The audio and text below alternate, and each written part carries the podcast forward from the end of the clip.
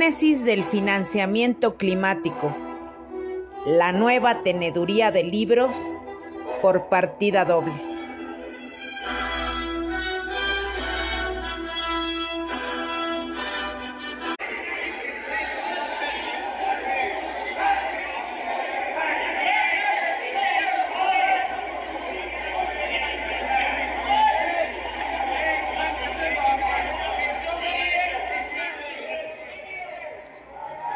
La financiación climática se refiere a la financiación local, nacional o transnacional procedente de fuentes de financiación públicas, privadas y alternativas, que busca apoyar las acciones de mitigación y adaptación para hacer frente al cambio climático. La génesis de la teneduría de libros climáticos por partida doble es necesaria para la mitigación porque se requieren inversiones a gran escala para reducir significativamente las emisiones de carbono, pero es igualmente importante para la adaptación, ya que se necesitan importantes recursos financieros para adaptarse a los efectos adversos y reducir los impactos de un clima cambiante. La transformación sustentable del sector energético, por ejemplo, es sumamente costosa. Por ende, los programas con recursos públicos venidos del gobierno en muchas ocasiones resultan insuficientes, por lo que la partida doble del financiamiento climático será imposible de concretar.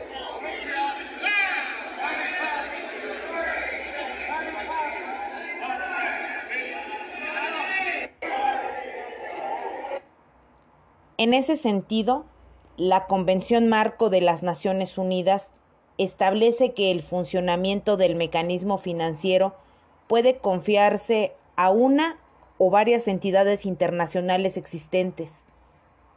El Fondo para el Medio Ambiente Mundial ha actuado como entidad operativa del mecanismo financiero desde la entrada en vigor de la Convención en 1994 en la COP16 en 2010, las partes establecieron el Fondo Verde para el Clima y en 2011 también lo designaron como entidad operativa del mecanismo financiero y rinde cuentas a la COP, que decide sobre sus políticas, prioridades programáticas y criterios de elegibilidad para la financiación.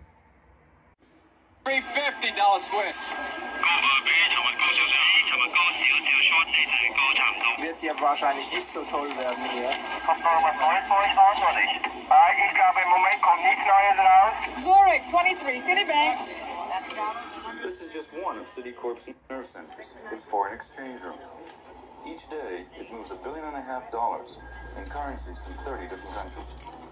Por ejemplo, la transición de la industria del petróleo y el gas a las finanzas verdes en Rusia y China se estudia mediante un modelo de crecimiento sostenible, colocando acciones en las bolsas bursátiles de todo el mundo.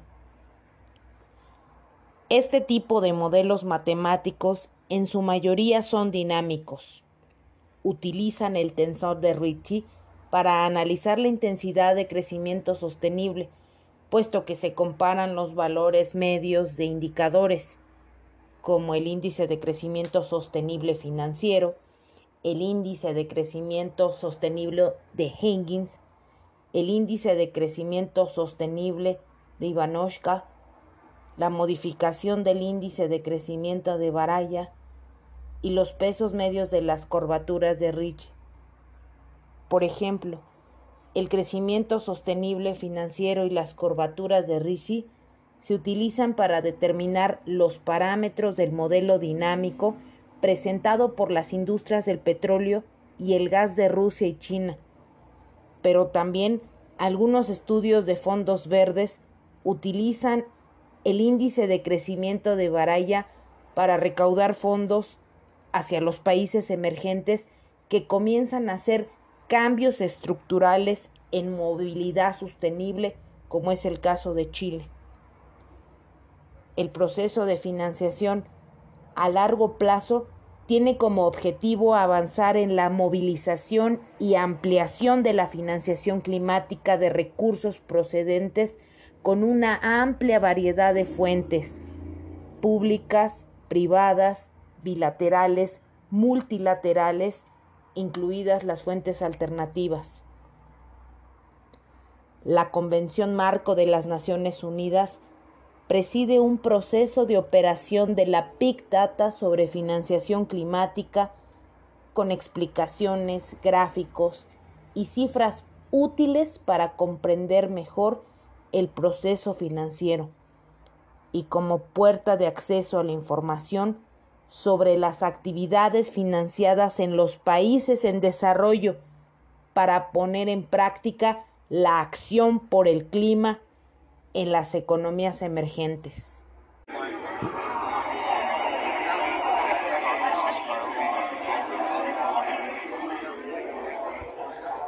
La raíz del financiamiento climático se puede observar como una función de crecimiento financieramente sostenible de un país con respecto a la protección del medio ambiente, la eficiencia energética y sobre todo los factores sociales del mismo en la tradicional teneduría de libros se dice que el balance de saldos de la Tierra, con todo y su clima cambiante, puede representar la reunión de los saldos de los países que realizan aportaciones financieras y los que necesitan ser financiados.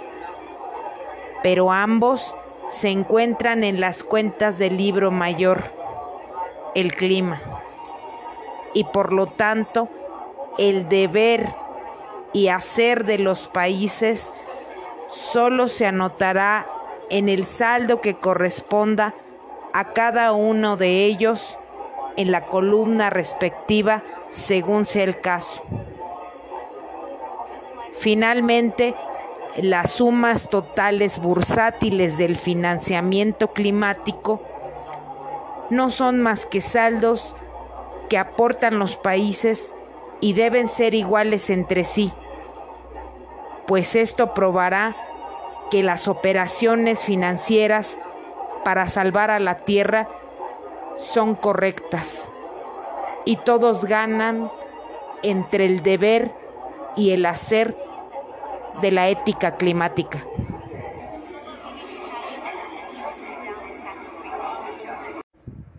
En esta ocasión, en resonancia ambiental, nos acompaña la doctora Sandra Guzmán Luna.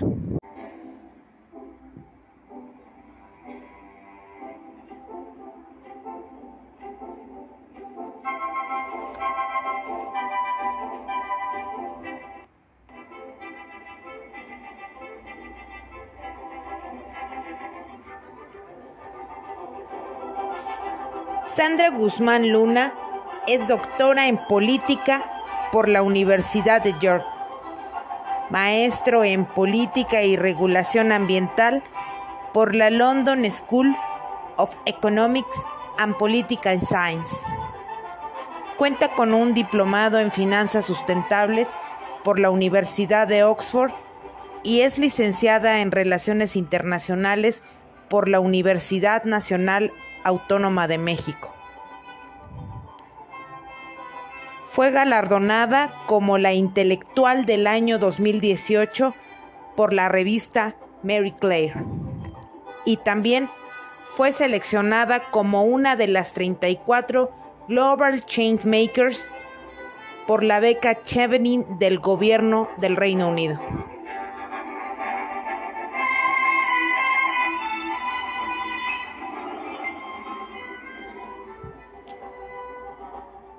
La doctora Sandra tiene una rica experiencia de más de 16 años en política climática, financiación climática y negociaciones climáticas.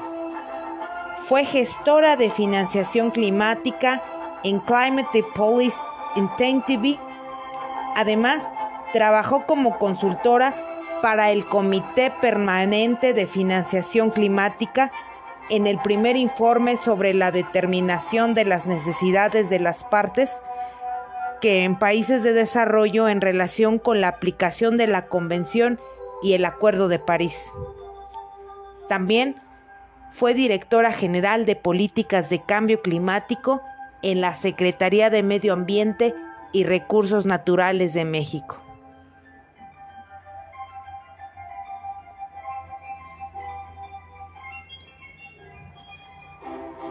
Es fundadora del Grupo de Financiación Climática para América Latina y el Caribe, GEFLAC.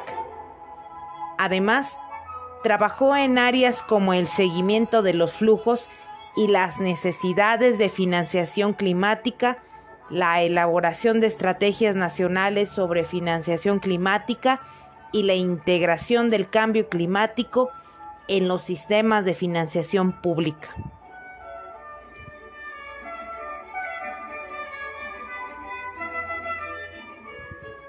Es autora además del índice de finanzas sostenibles y ha creado otras metodologías relacionadas con el seguimiento de la financiación para el clima como parte de su trabajo en el GFLAC.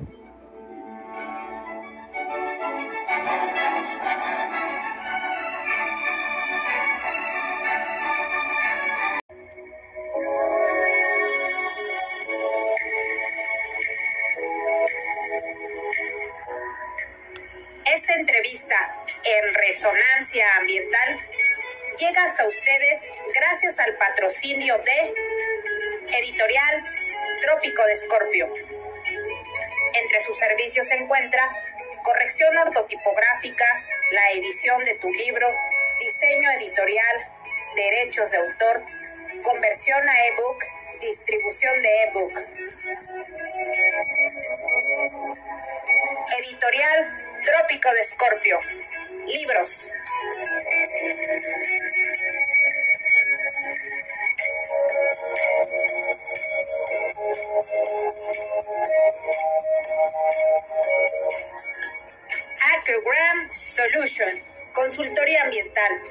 Asesoría técnica y legal para trámites de impacto ambiental.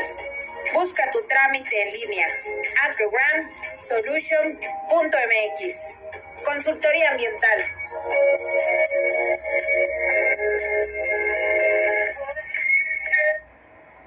Okay, let's start the interview.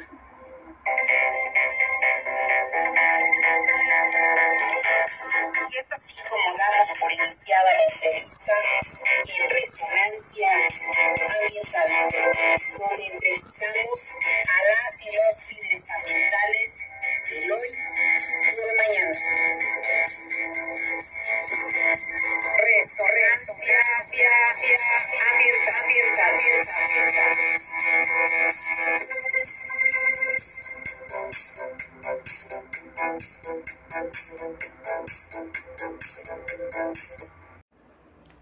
Doctora Sandra Guzmán Luna, es un enorme placer para el programa Resonancia Ambiental tenerla como invitada. Muchas gracias. Eh, como primera pregunta, ¿qué es el financiamiento climático y cuáles son sus fuentes o instrumentos más recomendables para Latinoamérica? Muchísimas gracias eh, por esta importante pregunta. Primero es importante decir que eh, el financiamiento climático se refiere a las diferentes fuentes eh, de financiamiento que van a ayudar a atender las acciones en materia de, cambio climático, por un lado, las que van a ayudar a reducir las emisiones de, gases de efecto invernadero que son causantes del problema, y por el otro lado, que van a atender a, a aquellas acciones que nos van a ayudar a incrementar la resiliencia eh, ante los impactos negativos de este fenómeno. Eh, sin embargo, es importante decir que a nivel internacional no hay una definición, digamos, acordada universalmente. ¿Y a qué me refiero? Para algunas personas, por ejemplo, el financiamiento climático puede estar asociado a ciertas tecnologías o a ciertos tipos de intervenciones, por ejemplo, la energía nuclear, eh, mientras que para otros actores, pues la energía nuclear no debería ser considerada como, como financiamiento climático. Entonces, no hay una definición per se, pero cuando hablamos en general de, este financiamiento, pues nos referimos a todo aquel que nos va a ayudar a reducir las, las emisiones y, a enfrentar los impactos negativos. Eh, ¿Qué tipo de instrumentos son parte del financiamiento climático? Pues aquí hablamos de, una, de una gran variedad, ¿no? Cuando empezamos a, conversar sobre el tema de financiamiento climático nos referíamos mucho al financiamiento público, ¿no? Sobre todo concesiones, em, o más bien donaciones eh, asociadas a, estas, a esta mitigación y adaptación del cambio climático. Entonces, por ejemplo, hablábamos de todos aquellos em, donaciones provenientes de los países desarrollados hacia países en desarrollo que son muy importantes para que los países en desarrollo puedan implementar eh, pues acciones que lamentablemente no pueden llevar a cabo con recursos propios a nivel nacional. Eh, sin embargo, en los últimos años, pues hablamos de una variedad mucho más amplia de, mecanismos de financiamiento, por ejemplo, instrumentos como los préstamos, ¿no? que, implican eh, un acceso a un recurso que después se va a tener que pagar y que, por cierto, sí que ha sido muy cuestionado, por ejemplo, el uso de estos préstamos, sobre todo porque son recursos que generan deuda ¿no? a, nivel, a nivel de los países. Eh, pero también hay otros eh, mecanismos, por ejemplo, el impuesto al carbono, los bonos verdes, eh, y cada vez hay más, em, digamos, instrumentos que se, que se han establecido como parte de este paquete de, de instrumentos en materia de financiamiento climático. ¿Cuáles son los más adecuados para América Latina? yo creo que esto depende mucho del tipo de, acción, del tipo de, mecanismo, de proyecto que se quiera implementar. ¿Por qué? Porque no es lo mismo invertir en, la mitigación que en la adaptación al cambio climático. Por ejemplo, en la mitigación tú puedes invertir eh, en un cambio tecnológico, por ejemplo, cambiar, eh, en lugar de utilizar una termoeléctrica para generar electricidad, puedes invertir en energía renovable y ese cambio tecnológico no solo va a ser benéfico en términos de reducción de emisiones, pero incluso te puede generar ahorros, ¿no? Hoy generar electricidad a través de fuentes renovables te genera ahorros por digamos, en, en el largo plazo, y esto pues va a tener un beneficio económico incluso. Pero cuando hablamos de las intervenciones en materia de adaptación, no es tan fácil eh, hacer, digamos, un cambio solamente tecnológico implica eh, inversiones más de, más de largo plazo, inversiones que, que, implican una, una participación de actores locales. Entonces, cuando hablamos de instrumentos, por ejemplo, en la mitigación, sí que puedes utilizar algunos instrumentos como préstamos u, otros que, te, que, te, que eventualmente vas a poder pagar porque esa intervención te va a generar ganancias. Pero la adaptación, por ejemplo, no necesariamente te va a dar una ganancia eh, inmediata y más bien va a ser una inversión en el largo plazo que no necesariamente vas a ver como de vuelta en, un recurso, eh, pues sí, como le, como le llaman en inglés, profitable. Entonces, por ejemplo, la adaptación requiere mucha inversión a través de donaciones, eh, sobre todo a nivel local, porque las comunidades locales no van a poder regresar ese recurso por ejemplo, eh, eh, no lo van a volver a pagar. ¿no? Entonces yo creo que el, instrumento depende mucho de la intervención que se quiera hacer y definitivamente en América Latina existe una gran, gran necesidad de tener cada vez más donaciones asociadas a la adaptación, aunque puede haber otros mecanismos, eh, digamos, innovadores asociados a la mitigación. Como segunda pregunta, doctora Sandra, ¿Nos podría mencionar algún ejemplo de programa o proyecto de inversión que se ha visto beneficiado a través de fondos climáticos? Sí, Yo creo que hay que diferenciar eh, las, las intervenciones, como mencionaba hace un momento. Creo que en donde hemos visto mayores avances cuando se refiere a las inversiones asociadas al cambio climático han sido, sin lugar a dudas, en temas de transición energética. Las inversiones que se han dado en el contexto de la generación de más electricidad a través de fuentes renovables, eh, tanto solares como eólicas y mini, mini, hidroeléctricas, han avanzado significativamente, sobre todo en los últimos 10 años. Y es interesante decir que estas inversiones no han sido solo donaciones, ¿no? Incluso hay algunas que, que sí han comenzado con, con algunas donaciones como, como esquemas piloto, digamos, eh, como, como le llaman eh, seed grants, que son como eh, donaciones semilla para empezar al desarrollo tecnológico. Pero buena parte de esa, de esa revolución eléctrica, sobre todo asociada a renovables, también ha tenido una gran participación del sector privado. Y esto es interesante decirlo porque por supuesto que la transición energética es altamente costosa y el sector público no siempre tiene los recursos para lograr este, estos cambios que, implican cambios un poco más radicales. Pero, eh, y, bueno, habiendo dicho esto, sí que es interesante señalar que si lo vemos a nivel global, cerca del 90% del financiamiento internacional se va a la mitigación de cambio climático, que, que, implica estos cambios tecnológicos no solo en el sector eléctrico, pero en el sector transporte, en el sector industrial y otros. Y solo 10% se va a la atención de la adaptación, ¿no? Esta parte de cómo nos estamos adaptando a los impactos negativos. Y lo que esto ha generado es que obviamente estamos viendo menos preparación de parte de, las, de los ecosistemas, sociedades, no estamos tan preparados a los impactos negativos. Y esta es justamente una de las cosas que, que, que se está poniendo en la mesa tanto en las negociaciones internacionales como en los mecanismos financieros en general general se empieza a hablar de generar mejores inversiones, por ejemplo, a nivel de los de los de las localidades, en los gobiernos, en las ciudades eh, más locales para que podamos hacer mejores inversiones en la adaptación. Entonces, si bien los esquemas internacionales como el Fondo Verde del Clima, el Fondo de Adaptación y algunos han incrementado la participación en proyectos de adaptación, lamentablemente son los menos y ahora son los que más se necesitan, ¿no? Entonces creo que una de las tendencias eh, va, para mejorar la eficiencia y la eficacia del financiamiento va a tener que ir hacia mejorar eh, las inversiones en adaptación y recientemente también un tema que, que, sobresale es el tema de pérdidas y daños, es decir, todos los países, por ejemplo el caso de Pakistán, que están teniendo severas eh, eh, eh, consecuencias derivadas del cambio climático, están teniendo grandes pérdidas económicas, sociales, ambientales, y la pregunta es quién paga por ello. Por eso la COP27 fue importante en ese sentido, porque se acordó la creación de un fondo asociado a pérdidas y daños que va a ayudar a atender este problema. Entonces todavía estamos en ese proceso de mejorar el financiamiento para hacerlo cada vez más efectivo. Y como última pregunta, eh, eh, ¿qué representa para usted la participación de mujeres como líderes en el financiamiento climático y, su decisión, cómo se ve representada a nivel mundial? Muchísimas gracias por esta pregunta.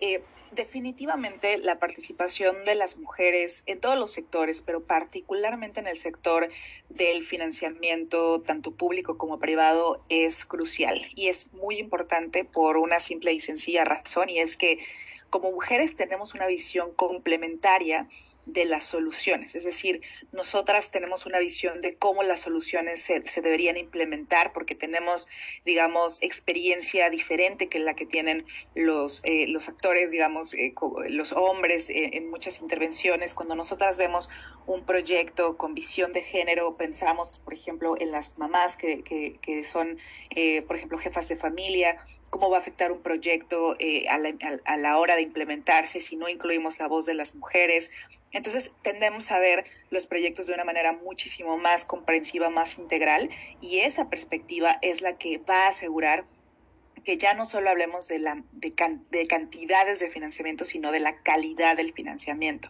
Entonces, eh, a nivel internacional se ha hecho un gran llamamiento a que cada vez más mujeres participen en, la toma de decisiones, pero particularmente asociada a la asignación de financiamiento. Por ejemplo, el Fondo Monetario Internacional, liderado por una mujer, comienza también a tener impacto en la manera en que estamos viendo las cosas. Por ejemplo, ahorita se habla de, cómo cambiar estructuras como la famosa deuda, cómo hacemos que la deuda que tienen los países en desarrollo se, digamos, se condone o se cambie por, por apoyos para la protección de la naturaleza, para la atención del cambio climático. Y son discusiones que han venido gestándose con una perspectiva de género también, ¿no? Entonces, es sin lugar a dudas, la perspectiva de género es fundamental para incrementar eh, los niveles de eficiencia y de eficacia del financiamiento y sobre todo a nivel local. Hay que considerar estos elementos a nivel local y por eso pensamos que cuando hablamos de la transformación del sector financiero, no es solo la transformación o el redireccionamiento de los fondos intensivos en carbono hacia fondos climáticos, sino cómo lo hacemos con una perspectiva integral que incluya a las mujeres, pero que también incluya a otras poblaciones vulnerables, por ejemplo, las poblaciones indígenas, las juventudes, y cómo hacemos que el financiamiento realmente, eh, digamos, se vaya dirigido ahí en donde se necesita y ya no solo llevarlo, digamos, a cualquier lado para justificar que hay dinero, ¿no? Sino usar ese recurso de una manera cada vez más efectiva y más eficiente. Y para eso la equidad de género nos va a ayudar muchísimo a atender ahí eh, donde están los problemas centrales en los países, tanto en desarrollo como desarrollados.